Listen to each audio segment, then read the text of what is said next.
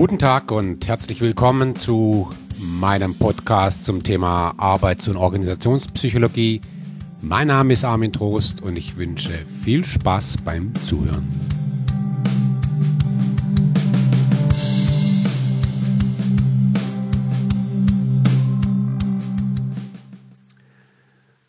Ja, in dieser Episode sprechen wir jetzt über physische Arbeitsbedingungen. Ja, wir sind also immer noch im Feld ähm, unmittelbarer Kontext. Und da würde ich jetzt auch die physischen Arbeitsbedingungen dazu zählen. Und äh, da geht es im Wesentlichen jetzt um, um drei Dimensionen, wenn man so will. Die eine Dimension betrifft die Arbeitszeit. Ja. Zweitens den Arbeitsort. Und drittens die physische Arbeitsumwelt. Also beispielsweise Raumgestaltung, Architektur. So, warum reden wir eigentlich darüber? Ist ja ein ganz heißes Thema. Wir reden über Arbeitszeitflexibilisierung, Arbeitsortflexibilisierung, äh, Flexible Work Arrangements. Und das hat einen Grund aus vielerlei Hinsicht. Ähm, ein Thema ist natürlich das, das Thema der Arbeitgeberattraktivität. Ähm, Arbeitnehmer wünschen sich bestimmte Arbeitsbedingungen, die für sie als attraktiv erscheinen oder nicht so attraktiv erscheinen.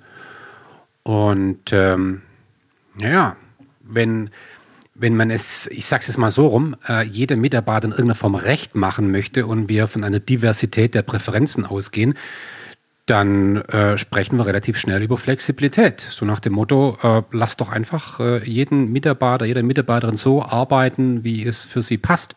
So, äh. Das andere hat was zu tun mit Produktivität. Und man sagt, bestimmte physische Arbeitsbedingungen sind förderlich für bestimmte Tätigkeiten, für bestimmte Aufgaben. Ja? So, ähm, hat also nicht nur was mit dem Wohlergehen der betroffenen äh, Kolleginnen und Kollegen zu tun, sondern einfach was mit deren Produktivität. So, und ich habe es schon angeschnitten. Ähm, Präferenzen sind unterschiedlich. Äh, es gibt Menschen, die arbeiten gern nachts. Es gibt Menschen, die arbeiten gern früh. Es gibt Menschen, die arbeiten gern in, einem, in einer Einzelzelle.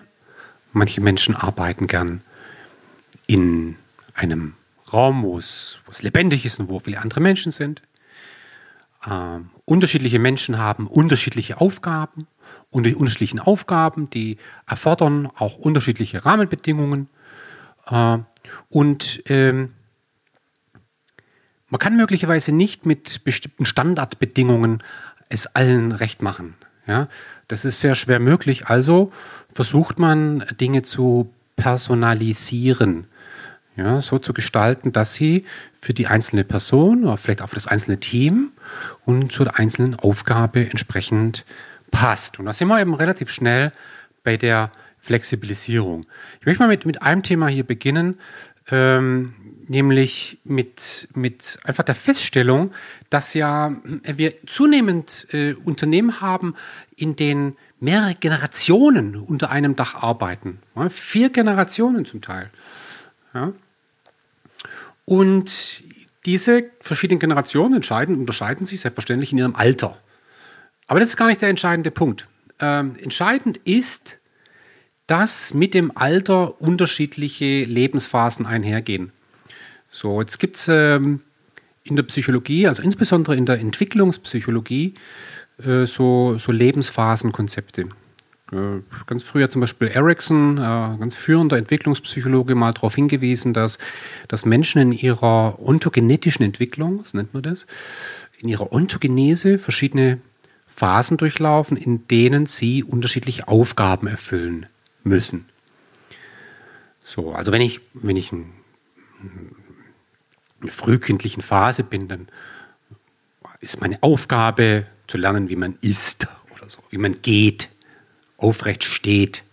Während beispielsweise während der Adoleszenz muss ich meine eigene Identität finden und muss mich in irgendeiner Form möglicherweise abgrenzen von meinen Eltern. Ähm, so, es gibt also verschiedene Aufgaben. Keegan hat es, hat es aufgegriffen, ein weiterer Entwicklungspsychologe, und hat auch entsprechende äh, Live-Stages äh, äh, beschrieben. Ich möchte mal so das so ein bisschen zusammenfassen. Ja? Das, das ist jetzt weder Keegan in Rhine-Kultur in Rhine noch äh, Ericsson, aber ähm, man kann so Lebensphasen unterscheiden, die, die, die, also vielleicht fünf Lebensphasen. Ja, so die erste Lebensphase ist vielleicht so, so Learn. Und ich beginne jetzt wirklich äh, bei, bei der Beginn der Karriere. Also ich lasse mal die, die, die kindliche Entwicklung weg. Ist vielleicht auch äh, in der Arbeits- und Organisationspsychologie nicht so wahnsinnig relevant. Wir beginnen ab dem Moment, wo jemand anfängt zu arbeiten, also nach der Ausbildung, nach dem sogenannten Abschluss.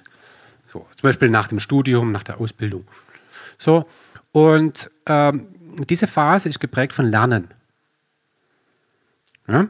Äh, ich finde mich in neuen Kontexten, ich muss mich ausprobieren, ich muss meine, meine, meine Präferenzen glatt ziehen, äh, ich muss äh, irgendwie meine Position finden. Äh, sehr vieles ist noch viel zu groß für mich. Äh, das, vor allem lerne ich.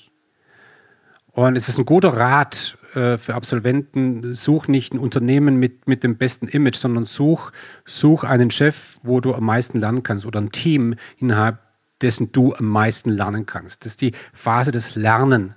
So ab einer gewissen Phase geht es dann wirklich um Karriere in Reinkultur. Also ähm, manche werden aufgenommen, irgendwelche Talententwicklungsprogramme, manche nicht. Ähm, in einem Zeitraum von, ich sag mal so Mitte, Ende 20 bis bis Mitte 30 entscheidet sich sehr viel in der Karriere. Da werden äh, Weichen gestellt. Äh, manche geben sehr viel Gas, manche geben weniger Gas.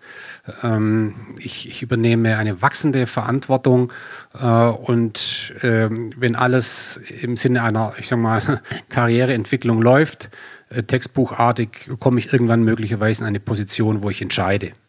Also die erste Phase war Lernen, dann Wachsen und dann Entscheiden. Ich, ich, ich komme in eine Situation, wo ich Entscheidungen fällen kann ja, oder Entscheidungen herbeiführen kann, wo ich äh, Management-Verantwortung habe und ein, ein zunehmendes Maß an Autonomie. Das ist so im Alter Ende 30, Anfang 40, äh, das ist so das Alter, wo sozusagen der, der Sohn den, den Bauernhof übernimmt und sagt, okay, Vater, du darfst jetzt auf dem Beifahrersitz. Ja? So ein ausgeprägtes Streben nach Autonomie, Selbstbestimmung. Viele gründen dann ihr eigenes Unternehmen oder werden Professor oder werden Partner oder, oder was auch immer. Ein ganz ausgeprägtes Bedürfnis nach Autonomie. Ähm, vierte Phase würde ich umschreiben mit Führung, Lead, ja, ähm, wo, ich, wo ich schon strategisch unterwegs bin. Äh, ich verfüge über sehr viel Erfahrung. Ich habe ausgeprägte Netzwerke. Ich kenne sehr viele Leute. Ähm, jetzt, jetzt ernte ich sozusagen die Früchte von vielen Jahren Wachstum und Lernen, Entwicklung und so weiter. Irgendwann bin ich an einem Punkt, wo, wo ich Mentor werde. Da habe ich jetzt vielleicht nicht nur Erfahrung, sondern vielleicht sogar Weisheit ja, ich bin vielleicht sogar schon beruflich in so einer Art Sinkflug und, und ich, ich fange jetzt an, Dinge zu teilen mit, mit Menschen und sage, ich habe so viel gelernt, ich habe ich hab so ein starkes Netzwerk, ich übernehme jetzt eine Mentoring-Rolle. So, das jetzt, das, das, was ich jetzt beschrieben habe, äh, ist kein Modell, das auf jeden zutrifft. Äh, das ist einfach nur mal so, so karikativ vielleicht, äh, einfach so Stereotyp ist vielleicht der bessere Begriff, mal so dargestellt, wie es verschiedene Lebensphasen gibt. Und die Annahme dahinter ist einfach, dass, dass eine, eine Karriere nie linear läuft, sondern, sondern dass man durch verschiedene Phasen durchläuft, in denen unterschiedliche Dinge wichtig sind. Entscheidender ist jetzt aber, äh, neben, neben dieser, dieser berufsbezogenen Entwicklung vielleicht sowas wie eine private Entwicklung. Ähm, die natürlich mit dem Alter einhergeht. Am Anfang bin ich noch Single, ich habe vielleicht, ich lebe in einer Beziehung, ja, ich, ich habe viel Autonomie, keine Kinder, Party und so weiter, ja. Äh, und dann so äh, Ende 20, 30 äh, kommt das Thema, heirate ich, Familie, Kinder und so weiter. Ähm, dann in der späteren Lebensphase habe ich die Familie. Die ersten Scheidungen finden statt. ich habe, ich habe, ich bin flüssig, ja, liquide. Ähm, äh, so Fragen auch, wie zum Beispiel, äh, kaufe ich mir jetzt ein Haus? Ja? Solche Dinge sind plötzlich ein Thema. Äh, in einer späteren Lebensphase ähm, sind die Kinder erwachsen, die Eltern werden alt. Ja? Ich habe neue Sorgen, die ich früher nie hatte. Dafür habe ich Geld. Äh, solche Dinge. Ähm, und in einer späteren Lebensphase. Die Kinder sind aus dem Haus. Gesundheit wird ein Thema habe ein hohes Maß an Autonomie. Ich kann mich jetzt kümmern um mein Handicap, also solche Dinge. Auch das ist wieder sehr stereotyp. Aber was ich sagen will, ist, und, das, das, das, weiß man zum Beispiel in, in, der Marktforschung, ja, das ist ganz entscheidend. Das sind die verschiedenen Lebensphasen, die mit verschiedenen Präferenzen verknüpft sind. Muss ich mich um meine Eltern kümmern? Muss ich mich um meine Kinder kümmern? Muss ich mich um niemanden kümmern? Ähm, das geht einher eben mit verschiedenen Lebensphasen. So, und wenn ich Mitarbeiter habe in einem Unternehmen, die sich in unterschiedlichen Lebensphasen befinden, befinden kleine Kinder haben und zum Beispiel, dann muss ich diesen Lebensbedingungen möglicherweise in irgendeiner Form gerecht werden oder, oder sollte ich. So. Und das mündet natürlich in ein Konzept, das ja auch sehr verbreitet ist, nämlich das Konzept der Work-Life-Balance. Work-Life-Balance. Ähm, Work-Life-Balance ist nichts anderes als Diversity. Ja, das überrascht jetzt, aber in der letzten Episode habe ich es dargelegt. Diversity ist die Wertschätzung von Individualität und Work-Life-Balance ist nichts anderes als die Wertschätzung von individuellen Lebensentwürfen. Genau das Gleiche. Ja, ich wertschätze, dass eine Mitarbeiterin, ein Mitarbeiter bestimmte private Herausforderungen hat und deshalb bestimmte Rahmenbedingungen braucht, um diesen Aufgaben ja, im Sinne von Eriksen gerecht zu werden. So. Also, und deshalb sprechen wir ja auch im HR zunehmend von äh, lebensphasenorientierter Personalpolitik. Das, das ist äh, ganz, ganz wichtig. So. Und das mündet jetzt natürlich in die Frage nach äh, unterschiedlichen Arbeitsorten. Arbeite ich von zu Hause? Arbeite ich in meinem Büro, wenn ich sowas habe? Arbeite ich unterwegs? Also Arbeitsorte, aber auch sowas wie Arbeitszeiten. Und diese Dimension Arbeitsort, Arbeitszeit, die kann man flexibilisieren. Dann sprechen wir eben von Arbeitsortflexibilisierung oder Arbeitszeitflexibilisierung oder von der Arbeitsortsouveränität oder von der Arbeitszeit-Souveränität. Und nur mal, um einen kurzen Ausflug zu machen in, in HR, das ist wirklich Hardcore HR, äh, wissen wir einfach, es gibt zum Beispiel bei, bei, bei der Arbeitszeitgestaltung eben ganz unterschiedliche Konzepte. Das fängt an bei, bei fixen Arbeitszeiten, täglich zum Beispiel. Ja, du beginnst immer um 8.15 Uhr und gehst nach Hause um 17.30 Uhr. Ja, immer. Du machst dann Pause, wenn wirst du sagen, und zwar da und da und da. Ja. Äh, das kann man aber auch auf die Woche verteilen. Sagen. Wie sieht es innerhalb der Woche aus? Ja. Ähm, also da gibt es verschiedene Bezüge jetzt bei Arbeitszeiten. Spreche ich über die Arbeitszeiten am Tag oder in der Woche oder das ganze Leben vielleicht. So. Und, und je nachdem, welchen Bezug ich habe, kann ich verschiedene äh, Flexibilisierungsgrade einbauen. So. Ja. Äh, es gibt Unternehmen, die haben so Arbeitszeitkonten zum Beispiel. Es gibt Unternehmen, die haben äh, flexible Arbeitszeiten. Es gibt eine Vertrauensarbeitszeit, da gibt es dann überhaupt gar keine Regelung. Man sagt nur, es gibt bestimmtes Arbeitszeitvolumen musst du erbringen oder musst bestimmte Aufgaben erledigen, aber wann du das machst, ist vollkommen dir überlassen oder dem Team. Also ich will jetzt gar nicht so sehr ins Detail gehen, was es da so alles gibt. Ja, das wäre jetzt eher so, so HR. Äh, viel spannender finde ich jetzt natürlich die Frage, äh, was passiert eigentlich, wenn man solche Dinge gestaltet? Ja, so und ähm, es gibt es gibt einen Effekt da ist noch nicht mal wissenschaftlich belegt. Das muss ich jetzt einfach sagen. Das ist etwas, was, was ich einfach in der Zusammenarbeit mit Unternehmen und auch mit in vielen Gesprächen ähm, mit Menschen, die arbeiten, beobachten konnte. Ähm, und zwar gibt es ja immer mehr Unternehmen, die ihre Rahmenbedingungen Arbeitszeit, Arbeitsort flexibilisieren. Ja. Äh, jetzt machen wir mal ein extremes Beispiel. Ähm, und der Chef sagt, der Chef, so Freunde, wir sind im 21. Jahrhundert, Ja. Work-Life-Balance und so weiter. Ihr könnt jetzt kommen, wann ihr wollt. Okay? Machen wir einfach dieses ganz einfache, klassische Beispiel so. Ja, es ist Freitag. Sagt, Freunde, wir haben das jetzt so beschlossen. Na, ihr könnt wirklich kommen, wann ihr wollt. Da kann man mal raten, wann die Leute am Montag aufschlagen. So wie immer. Ja, wirklich. Oder, oder man sagt Leuten, ihr könnt jetzt ihr euren Ort selber wählen, ne? ihr könnt da sitzen, da sitzen. Wird nicht stattfinden. Die Leute werden so weitermachen wie bisher. Und dann ist der Chef ganz irritiert und sagt, meine Güte, jetzt hatten wir so eine lange Diskussion mit dem Betriebsrat und Geschäftsführung und haben uns durchgerungen, diesen Entschluss zu fassen. Leute können jetzt kommen, wann sie wollen. Und jetzt haben wir das gemacht und keiner nützt es.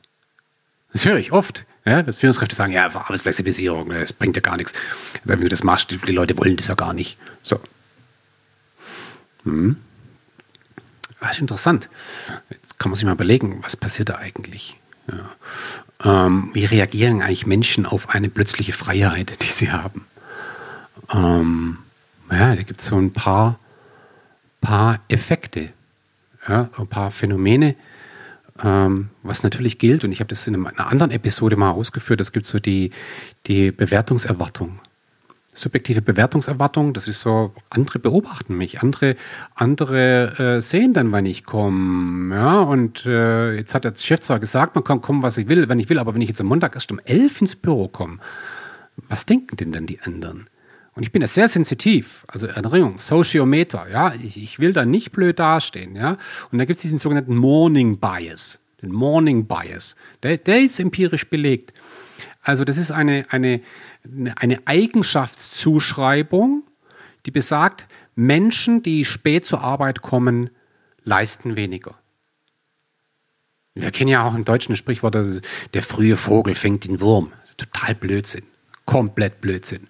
Es gibt Menschen, die sind unfassbar produktiv, weil sie erst nachmittags anfangen zu arbeiten. Ja, also, aber diesen Morning Bias, den gibt's und, und wahrscheinlich äh, wissen die Leute das oder sie ahnen das. So. Und äh, dann, dann gibt es sowas wie, äh, wir nennen das äh, Work-Private Boundaries. Also das sind so die Grenzen zwischen Arbeit und Privatleben, die, die, die möglicherweise verschwimmen. Also wenn man den Leuten sagt, ihr könnt jetzt auch zu Hause arbeiten, ja, und dann arbeiten die Leute zu Hause und dann, und dann äh, gibt es nicht mehr diese Grenze zwischen, jetzt arbeite ich und jetzt habe ich Familie. Und das ist, da gibt es viel Forschung dazu äh, und da gibt es im Grunde zwei Richtungen. Ja. Die einen sagen, das ist wunderbar, das führt zu Selbstbestimmung, ja, Flexibilität und die, und die anderen äh, wissenschaftlichen Erkenntnisse, die sagen, das führt dazu, dass Menschen ihre Arbeit mit nach Hause nehmen und damit eben auch die ganzen Sorgen und äh, äh Probleme und sie erholen sich nicht mehr. Ja, und dann wird nochmal vor dem Einschlafen werden die E-Mails gecheckt und dann kommt eine hässliche Mail, ja, kurz vor elf und dann schlafe ich schlecht. Oder so, wir, wir wissen nicht, was, was der richtige Weg ist. Da gibt es unterschiedliche persönliche Präferenzen, aber es ist nicht so, dass es eindeutig positiv ist, äh, Dinge komplett zu flexibilisieren. Ja. Ähm, ja, damit einhergehend eben der sogenannte Spillover-Effekt. Den habe ich jetzt im Grund gerade schon erwähnt, ne? dass, dass arbeitsrelevante Inhalte ins Privatleben transportiert werden, was äh, nicht, immer, nicht immer gut ist. So, aber was ist der entscheidende Punkt jetzt? Ähm, wir haben ja häufig die Situation in Unternehmen, und das wird jetzt die eigentliche Erklärung, warum die Dinge so passieren, wie sie passieren. Wir haben, wir haben in der Praxis häufig die Situation, dass eben die Geschäftsführung gemeinsam mit dem Betriebsrat, Personalleiter entscheidet, wie man gewisse Dinge in Zukunft handhaben möchte. Ja, und dann wird es kommuniziert. So. Das scheint zunächst mal selbstverständlich. Ähm, man merkt es zum Beispiel daran, dass wenn man ein, ein klassisches Lehrbuch äh, Personalmanagement mal aufklappt und zu Arbeitszeit mal, äh, mal guckt, was da zur Arbeitszeit geschrieben wird, dann steht da immer drin, man kann das machen, man kann das machen, man kann einen Betriebskindergarten einführen, man kann flexible Arbeitszeiten einführen, man kann Homeoffice einführen, man kann, man kann, den, man kann das machen, jenes machen. Und dann ist immer die Frage, wer ist eigentlich Mann? Also wenn man flexible Arbeitszeiten einführt, wer ist Mann?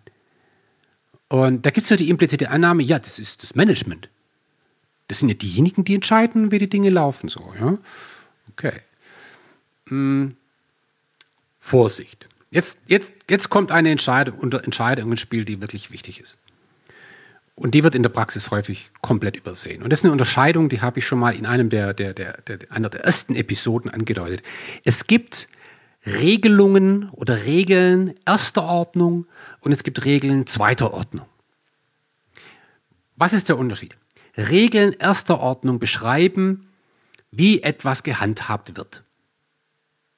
Also, wann arbeiten wir, wo arbeiten wir, wie regeln wir das?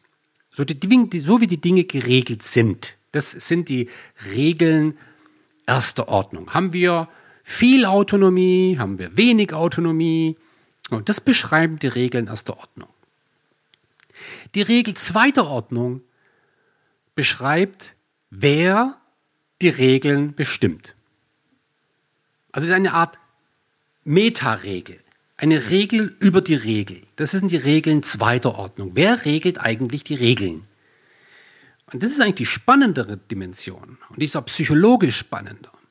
Weil jetzt kann ich hier verschiedene Ebenen unterscheiden. Ich kann zum Beispiel sagen, na ja, also über die Regeln entscheidet immer eine, eine übergeordnete Autorität. Zum Beispiel die Geschäftsführung gemeinsam mit dem Betriebsrat.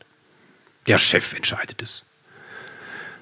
Ich kann aber auch sagen, mh, hm, das entscheiden die Teams oder die Abteilungen, die, die Organisationseinheiten selbst.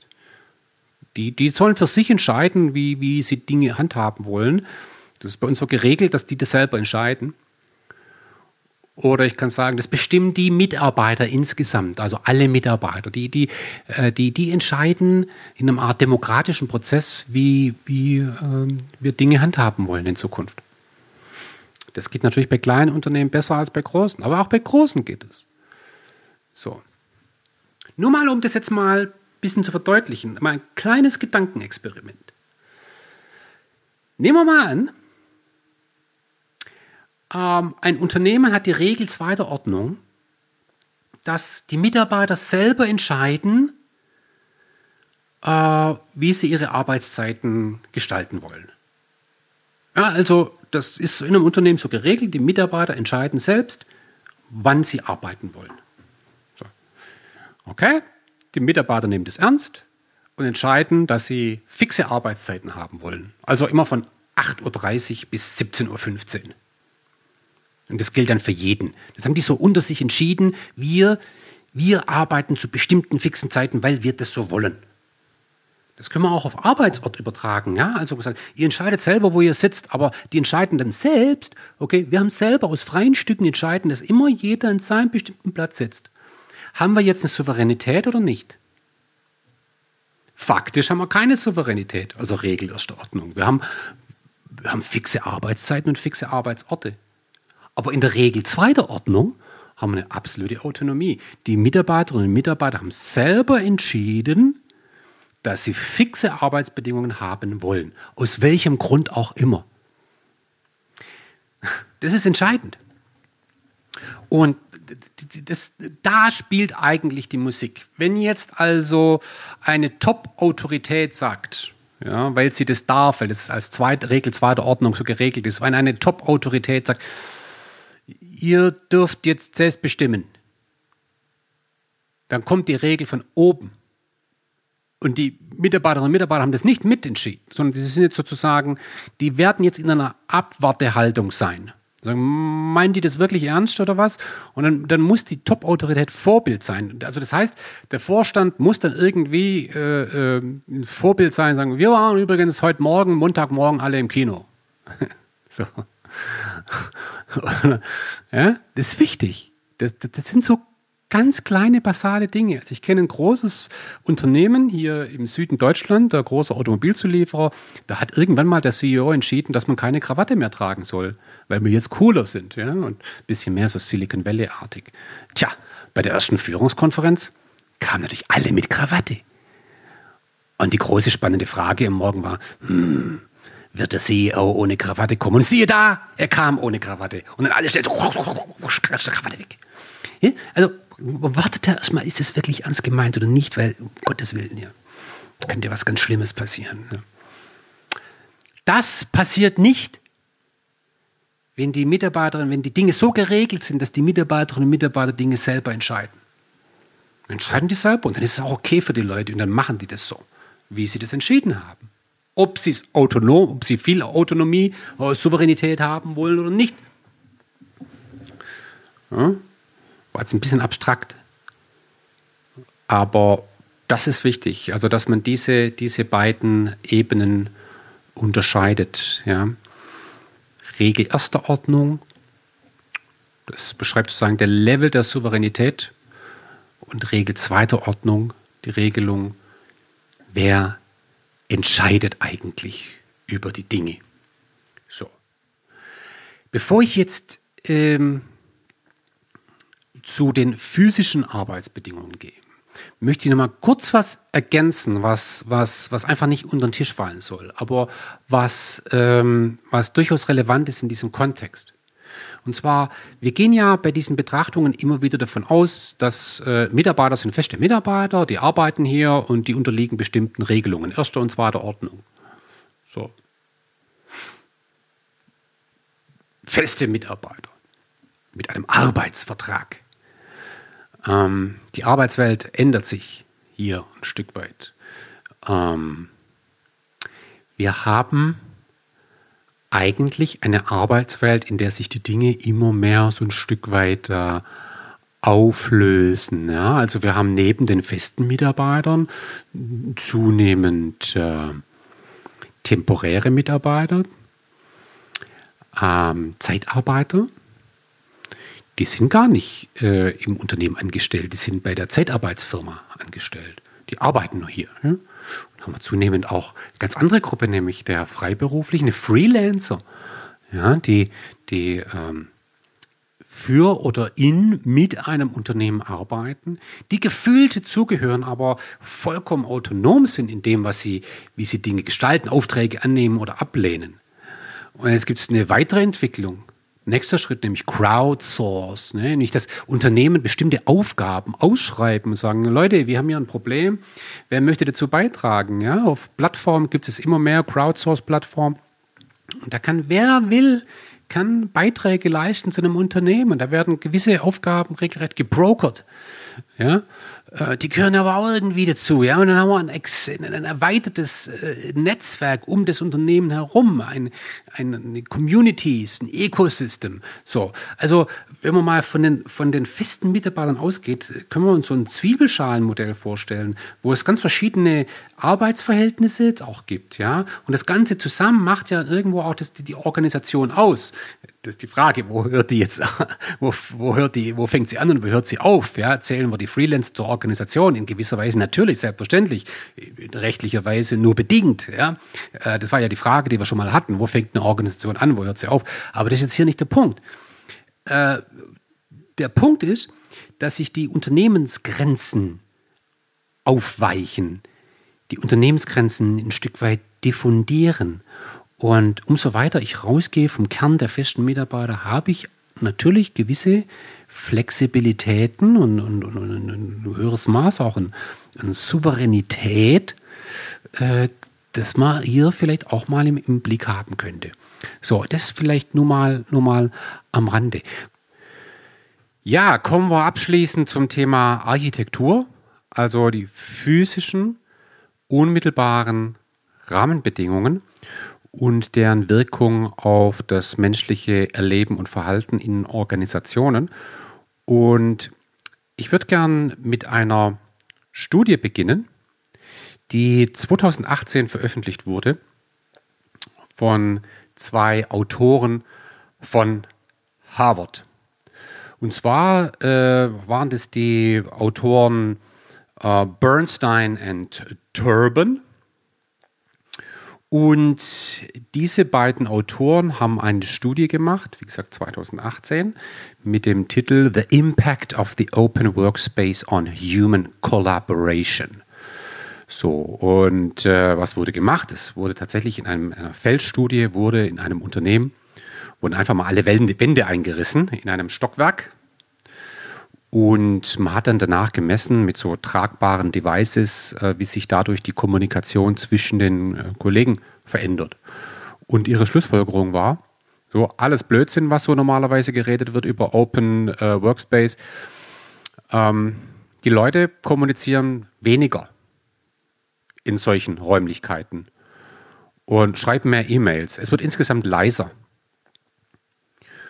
Und ihre Schlussfolgerung ist eben, naja, keine gute Idee. Ähm, so, dieser, dieser Artikel, der ging wirklich viral. Vielleicht gar nicht so sehr der Artikel selbst, ich glaube, den haben die wenigsten wirklich gelesen, äh, aber die Zusammenfassung, die wurde ja dann auch im Harvard Business Review veröffentlicht und ganz viele Leute haben dann zum Beispiel auf LinkedIn und auf Twitter reagiert und gesagt, ja, endlich sagt's mal einer, Großraumbüros sind, sind schlecht, äh, sind nicht gut, äh, endlich belegt's mal jemand wissenschaftlich und so.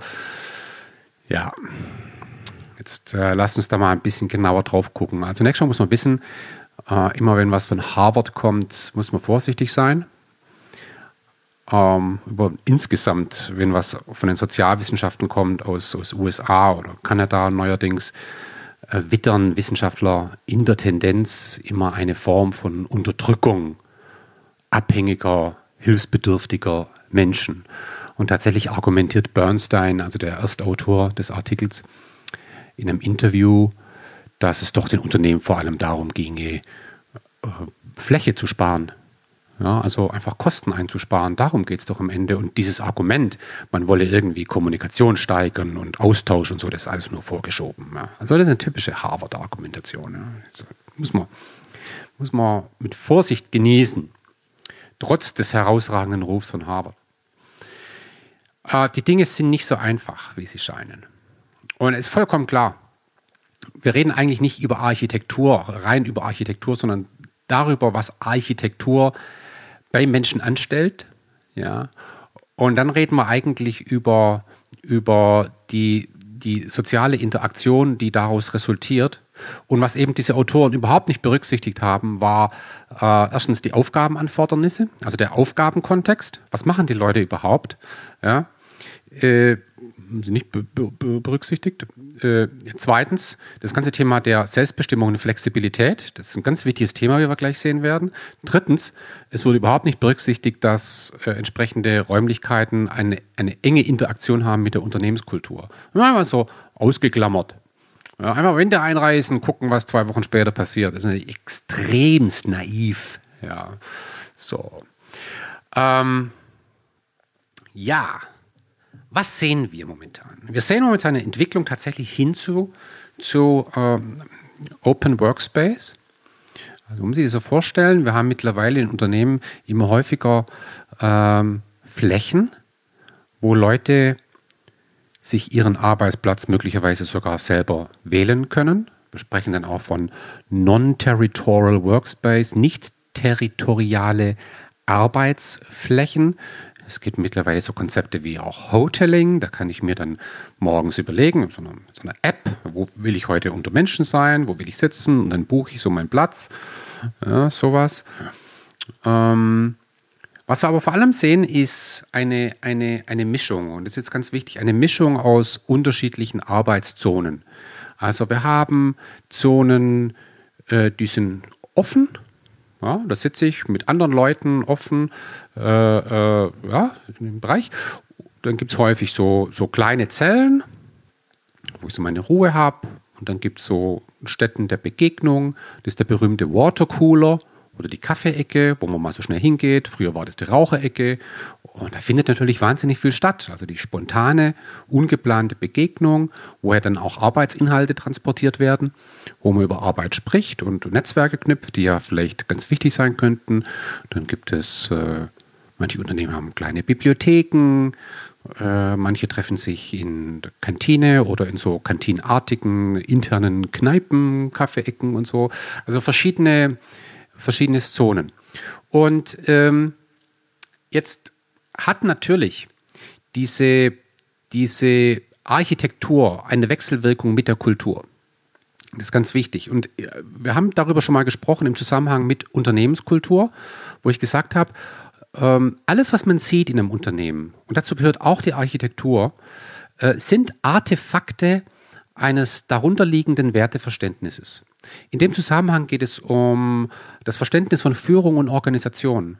Und ich glaube, man kann sagen, wenn man jetzt zum Beispiel in ein Unternehmen reingeht und man sieht lauter Einzelzellen, lange Gänge, äh, alles sehr strikt und am Ende hat der Chef das größte Office, das spiegelt eine Haltung wider. Das spiegelt eine Kultur wider. Eine Kultur, ein, ein, äh, wie, wie, wollen wir miteinander umgehen, wie wollen wir führen, wie wollen wir zusammenarbeiten. Jetzt geht man in ein anderes Unternehmen und plötzlich habe ich hier, äh, geht es da sehr offen zu und, und die, die Bereiche sind sehr, sehr transparent und, und hell und, und fancy und bunt. ja, äh, auch das sind eben Artefakte einer darunterliegenden Unternehmenskultur. Und diese Unternehmenskultur und die Architektur, die interagiert in gewisser Weise. Äh, man muss da auch ein bisschen vorsichtig sein. Also wir haben heute zunehmend auch Unternehmen, die sehr agil unterwegs sind, aber eben noch das Erbe der alten, des alten Verständnisses haben. Das, das haben wir relativ oft sogar. Die Leute wollen eigentlich andere Rahmenbedingungen, aber das Gebäude ist halt so, wie es jetzt ist. Es wurde vor 40, 50 äh, Jahren gebaut. Und, ja, wenn man aber neues Gebäude baut, dann orientiert man sich immer daran, wie wollen wir denn sein, wie wollen wir führen und zusammenarbeiten. Und tatsächlich, wenn man mit Architekten spricht, die ein bisschen Ahnung von dieser Thematik haben, also von der Thematik moderne Arbeitswelten, dann machen die immer erstmal einen Workshop zum Thema, wie seid ihr eigentlich, wie führt ihr, wie, wie arbeitet ihr zusammen. Weil sie ganz klar sagen, so wie ihr sein wollt, es muss sich in der Architektur in gewisser Weise widerspiegeln. Und das ist eines. Andere sind die Aufgaben, äh, da ist der Aufgabenkontext. Was tun die Leute eigentlich? Und da haben wir ja schon so ein paar Aspekte betrachtet im Zusammenhang mit Arbeiten in Gruppen.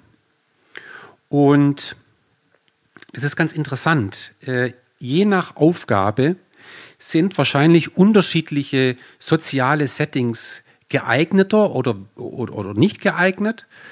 Und die wiederum erfordern bestimmte architektonische Rahmenbedingungen. So.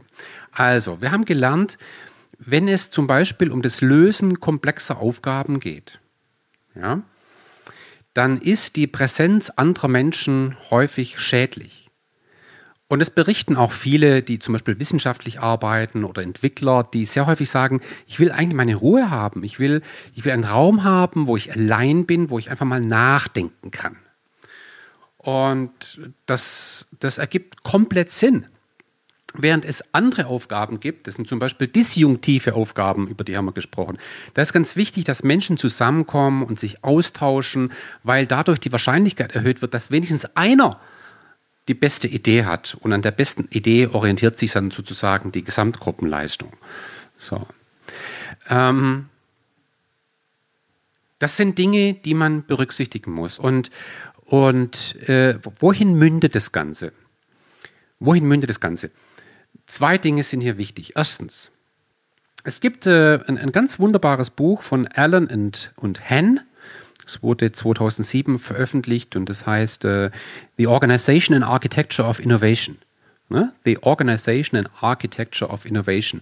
Ein sehr, sehr schönes Buch, wo auch äh, tatsächlich Praxisfälle mal angeschaut wurden, äh, unterschiedliche Unternehmen, die ja ganz neue Raumkonzepte realisiert haben und haben einfach mal geschaut, wie wirken die und, und wie sinnvoll sind die.